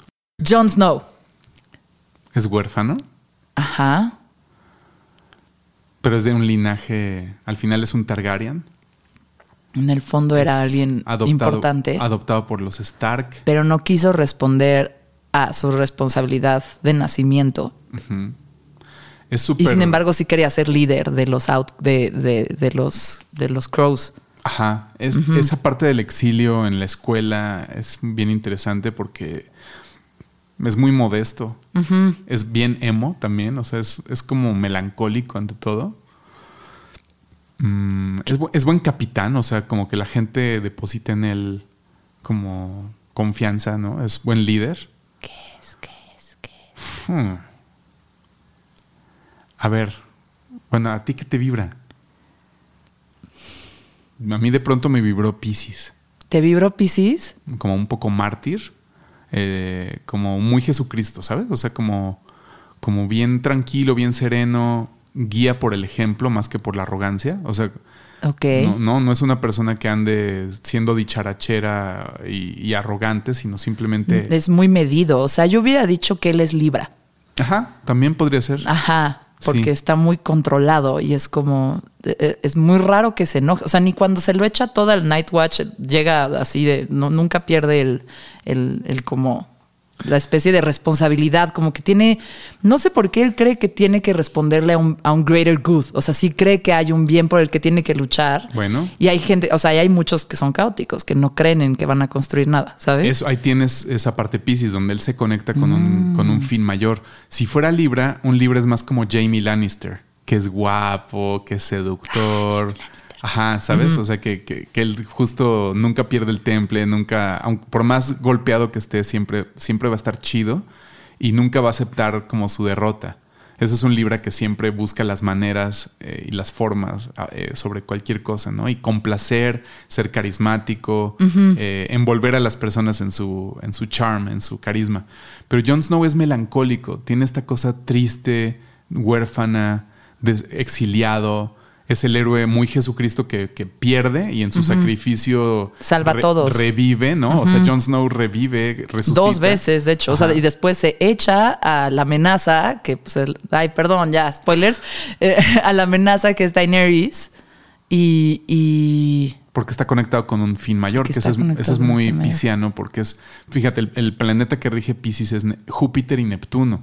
Son planetas, no son estos planetas mundanos chiquitos como Venus y Marte o Mercurio, son planetas grandes. Entonces los Neptunos, los, los Pisces siempre van a estar conectados con algo mucho más grande que, lo, que, el- que la vida mundana. Al- acérquense a sus Pisces y van a ver por que... lo tanto también son un poquillo sacrificados. Sí, o lunáticos, ¿sabes? En el sentido lunático de, de viven en un plano un poco más eh, astral y no tan, no tan, no tan factual. Ok, Daenerys Targaryen. Acuario. ¿Sí? Ese es un signo de fuego porque ella... No, no. Ah, No. oh, ah, ok, ok, ok. Bueno, ¿Qué dirías? bien, La- bien, o sea, bien. tiene que ser un signo de fuego. ¿no? Mira, los Targaryen me parecen acuarios Ok. por el pelo blanco, porque son como elfos, son como etéreos. Y Ajá. Acuario es un signo de aire, que están, están como más allá de los, Ah, de los mortales. y vuelan. Ajá. Ajá. Pero ¿por qué es Acuario? Es por todos estos títulos nobiliarios que se atribuye conforme va libertando a las diferentes causas. ¿No? Entonces es cuando. ¿Eso cómo es de acuario? Bueno, Acuario siempre se caracteriza por, por representar a todas las causas. Acuario es el signo que intenta. eh, En, en este momento. ¿Colgarse todas las medallas? colgarse todas las medallas de todas las causas. Es- o sea, un acuario en este momento es como yo soy vegano, soy queer, este, por los derechos de los animales, eh, y, pero también me gusta la astrología, pero eh, también estoy haciendo coding. Sí, y, creo en la salud mental de los atletas. Sí. O sea, una- un acuario se trepa a todos los trenes del mame. Ok. Este, no siempre de la manera más profunda, muchas veces nada más es por colgarse la medalla y decir, sí, yo también hago eso. Y siempre un acuario va a buscar los fines. eh, se dice que eh, la Revolución Francesa ocurrió bajo principios acuarianos, que es libertad, igualdad, eh, ¿qué? Eh, de- fraternidad, ¿no? Liber- fraternidad, sí. Libertad, igualdad, fraternidad.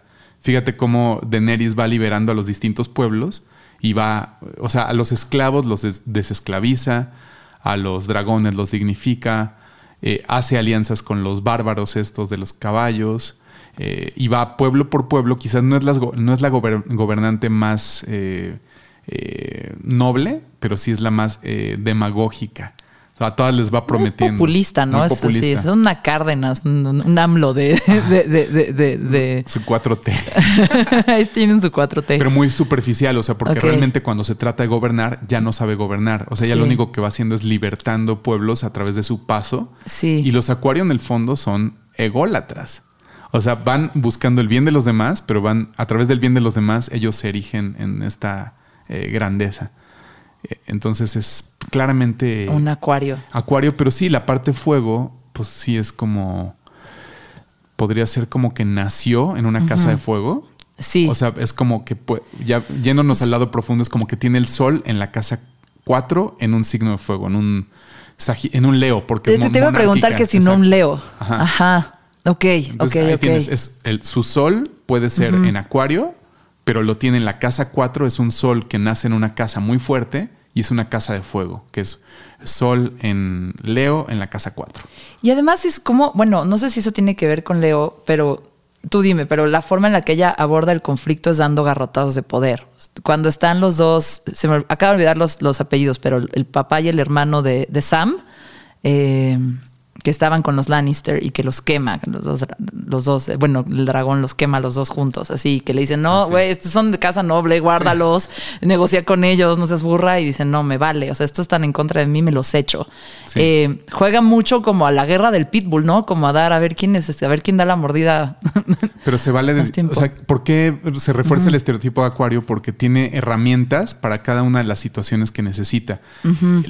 Leo y Acuario están en el mismo eje en el zodiaco. Ok. Se comparten lo mismo. Pero mientras Leo es más como un rey, como eh, Stark o como los Lannister. Ok. O sea, reyes a la vieja usanza, donde todos eh, se aglutinan alrededor del trono y de, y de la figura.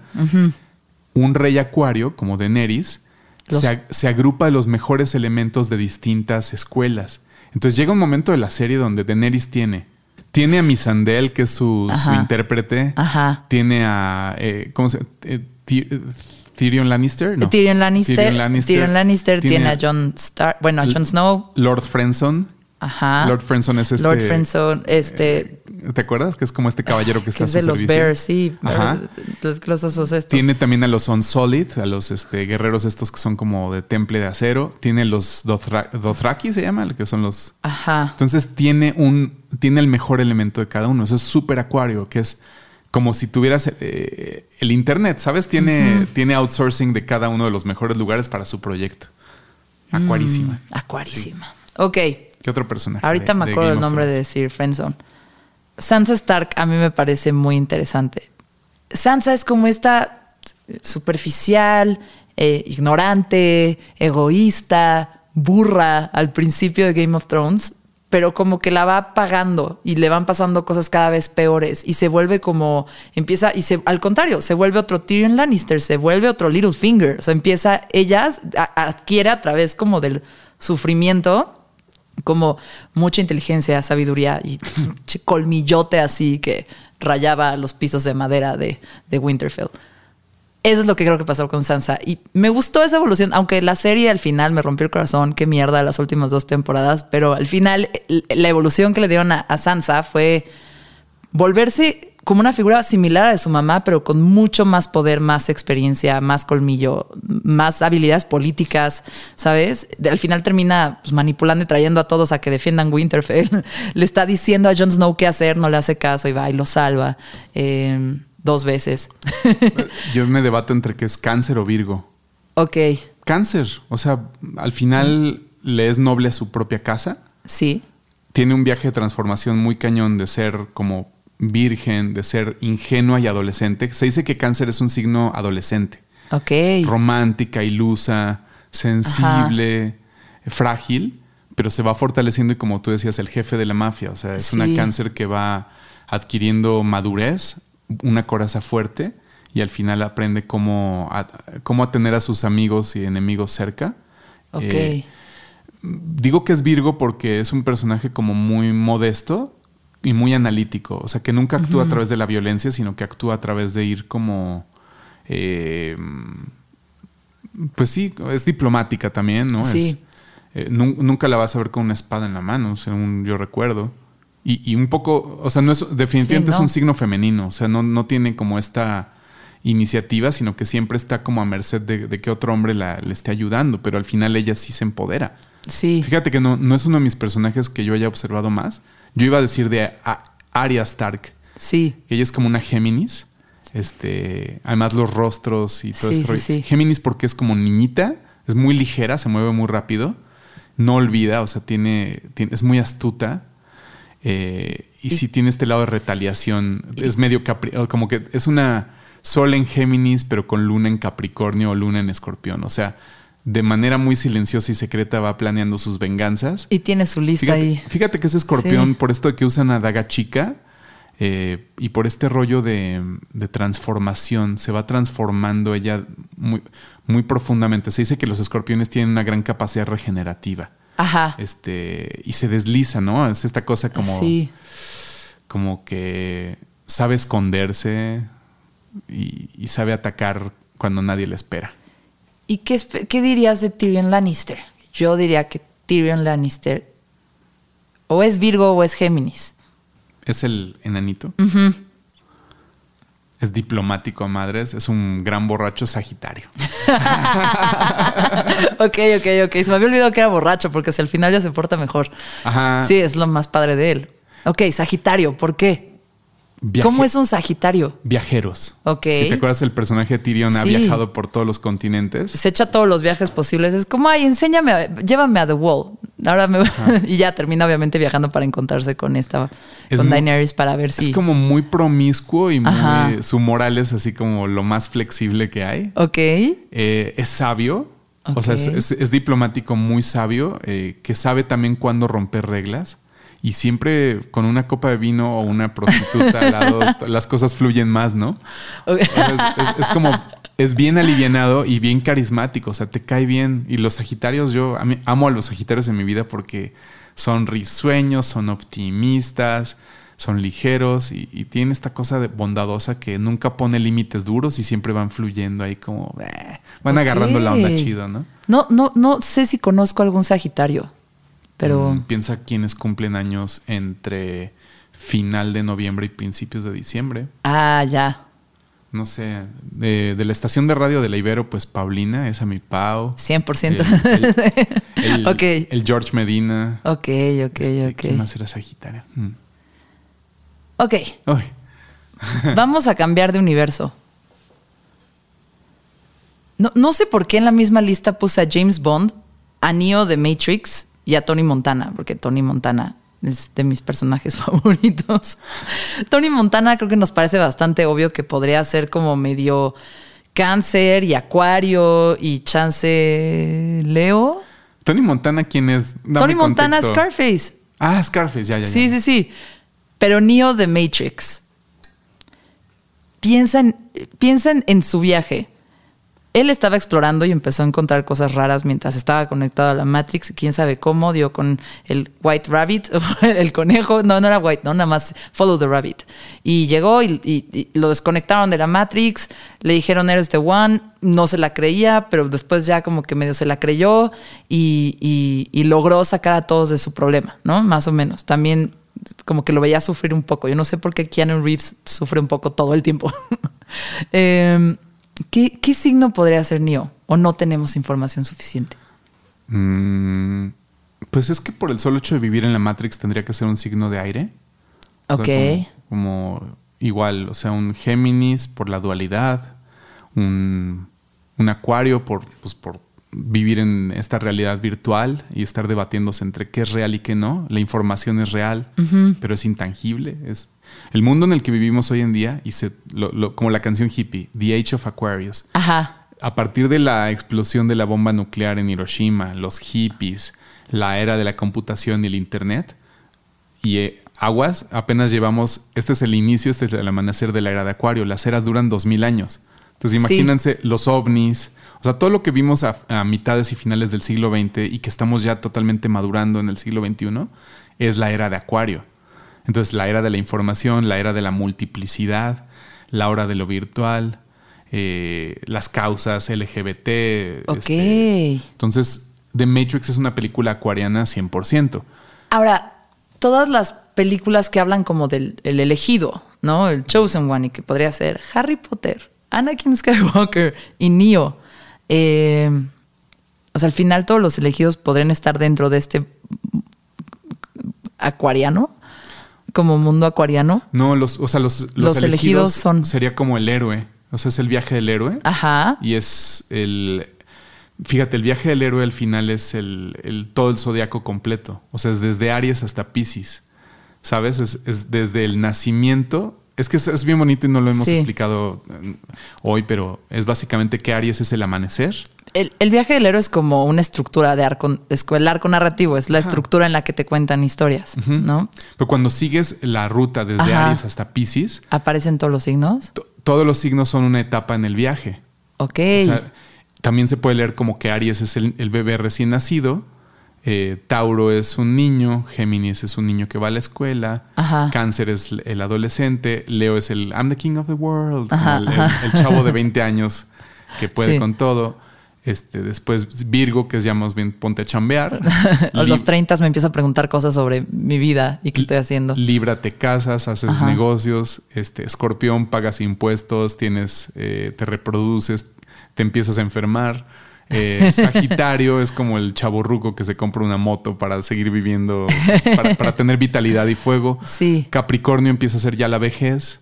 Este, o sea, el- llega el invierno de la vida. Acuario, pues es ya la, la- la- el Alzheimer. Y Pisces es la disolución. O también todo esto va de la mañana, o sea, Aries es el amanecer y Pisces es la madrugada antes del amanecer. Y todas las horas que pasan en medio, o sea, eh, nada más rápido sería como Aries es el amanecer, Leo es el mediodía y Sagitario es el anochecer. Entonces todo, el- todo el zodiaco va a tener una progresión que la puedes narrar todas en... esas figuras del elegido podrían ser, podrían ser Pisces. Si lo sufre, es Pisces. No, es que el elegido es eh, bajo el lema de quién es el héroe, pues es Aries, es el héroe, es el guerrero. Ajá. Ok. Pero las etapas del, del viaje del héroe son todo el zodiaco. O sea, Ya, el momento. ya, ya, ya, ya entendí. que Ok. es el momento donde descubre su misión, el momento donde se relaciona con los demás, el momento donde cae, el momento donde se casa, el momento donde triunfa y se sobrepone, y el momento donde, donde se disuelve y muere para entregarle el anillo a otro héroe, ¿no? O sea, si piensas en Bilbo Bag en. Frodo Baggins, él al final es el encargado en llevar el anillo a destruir, pero su misión viene justo cuando le toca madurar y crecer, cuando, cuando, o sea, Es que- es después que del King of the World, ¿no? Es, es Las rueda, la rueda Ajá. del zodiaco es como the wheel of becoming. Son Ajá. como ruedas que, que son espirales y que todo el tiempo, cada día se sucede una rueda a la otra y cada rueda tiene su inicio y su final y su reencarnación. Eh. El tarot se lee igual, del el cero, la carta cero, que es el tonto, el fool, hasta la carta 21, que es el, el mundo. Y de la 0 a la 21 ocurre ese mismo journey de transformación con las altas, las bajas, las caídas, los descubrimientos, las alianzas, las muertes, eh, los exilios, los regresos. O sea, es, es bien bonito porque tarot y astrología también van, van muy de la mano. Entonces, digo, ¿qué, qué, qué es Neo? ¿Qué es Harry Potter? Pues ya le podemos poner matices. Ajá. O sea, Harry Potter pues puede ser pues Sagitario, ¿no? Porque al final está en la academia, en el conocimiento, está entendiendo la moral del bien y el mal. Ajá. Eh, eh, no sé, pero es que ahí, Es ahí es que- donde, donde la astrología entra en. O sea, si lo vemos ya, ya ahorita ya también lo- mentalmente estoy Ajá. un poco cansado. Sí. Pues donde el ángulo que le pongas y si lo argumentas bien, puedes decir, no, espérame, Harry Potter es Tauro. Ahí te va por qué. Sí. Y, y- y yo te puedo vender el choro. O sea, hay que, hay que decirlo como es, ¿no? Lo que te iba a decir, porque el Sorting Hat le dice, ah, mucho talento y mucha ambición, pero también quieres a tus amigos, si quieres, ya sabes. Eh, y y, bueno, podría ser cáncer en lo medio- de quiero a mis amigos. o medio y Libra. Sí, el Libra. ¿No? Como, como que está ahí, pero a mí Harry Potter me parece medio soso. Al final creo que se debería llamar Hermione. Y Herma- Hermione resolvió todo. Sí, o sea, acabemos de construyamos el machismo y renombremos Harry Potter, ya no se llama Harry Potter, se llama Hermione Granger. Yo, o sea, la verdad es que las películas a mí me, me- me frustran.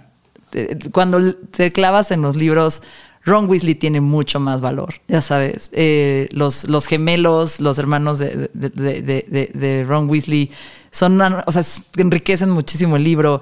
Todas las figuras como paternales alrededor de Harry Potter y como son es, es- es chido. Es como y al final en, en las películas casi no se traduce. Tienes muy poco de Sirius Black, tienes muy poco de Lupin, tienes muy poco incluso de como el verdadero talento de, de- de Harry Potter, ¿no? Que al final es la valentía. Es este chavito le dijeron, oye, tú eres el elegido para echarte al más malo de todos los tiempos. Eh, y, y- y, o sea, no, no eres particularmente más especial. O sea, no tienes ningún don, salvo que por cómo pasaron las cosas te convertiste en un Horcrux. O sea, realmente fue fortuito. Sí. Y lo que termina teniendo que tener muchísimo es mucha valentía y amigos chingones que lo sacan del problema, como Hermione y Ron y Dumbledore, principalmente ahí, ahí Dumbledore. tienes las Sí. tipologías, o sea, eres Slytherin o eres Gryffindor, eres Hufflepuff, Ravenclaw. Ravenclaw. Entonces ahí tienes cuatro elementos a los que también les puedes atribuir características y, y- y encajonar a las personas en esas casas. Y, y tienes también a todos los maestros, que cada maestro podría ser claramente un signo del zodiaco. O sea, Dumbledore es muy Pisces, eso es como el gran mago. Sí. Eh, Snape es claramente escorpión porque es el mago del oscuro y las artes negras. Eh, tienes a la maestra de botánica, que es como muy, eh, puede ser Virgo o, o Tauro. Tienes a, la y, a- maestra. y al final sé. Snape es muy escorpión. O sea, porque siempre pensamos que el escorpión es el malo, pero en realidad Snape siempre fue el bueno. Siempre, o sea, jugó dos bandos un poco para, para poder salvar al final a, a- a Lily Potter, que era el gran amor de su vida, y a su hijo. Y o no lo quería y medio lo trataba feo y todo lo hizo hurtadillas, pero todo lo hizo como finalmente por amor y por Sí, proteger. los escorpiones no son malos, solo No son incomprendidos. ¿Cuántas veces has pisoteado un alacrán sin preguntarle qué onda contigo? no? ¿Cómo estás porque hoy? se ve feo. Sí. Ah. Uri, pues con eso no, cerramos este mezclas abruptas que quedó más largo de lo que planeábamos. Arroba UriW y en Twitter también está en- como UriW. Eh, y sería bueno que te escribieran para lo de los libros y también para si les quieres recomendar a alguien que les lea su carta astral. Sí, exactamente. Yo los puedo vincular con, al menos conozco cuatro astrólogos buenos. Buenísimo. Bueno, Esto fue Mezclas Bye. Abruptas. Adiós. Mezclas abruptas. Con Susana Medina. Sigue o suscríbete a este podcast para recibir un nuevo episodio cada semana. Deja una reseña. De preferencia cinco estrellas. Excelente servicio. Y si quieres seguir la conversación, busca arroba mezclas abruptas. Mezclas abruptas. O arroba Susy Rain. S-U-Z-Y. Rain de lluvia en inglés. En Twitter o Instagram. Mezclas abruptas con Susana Medina.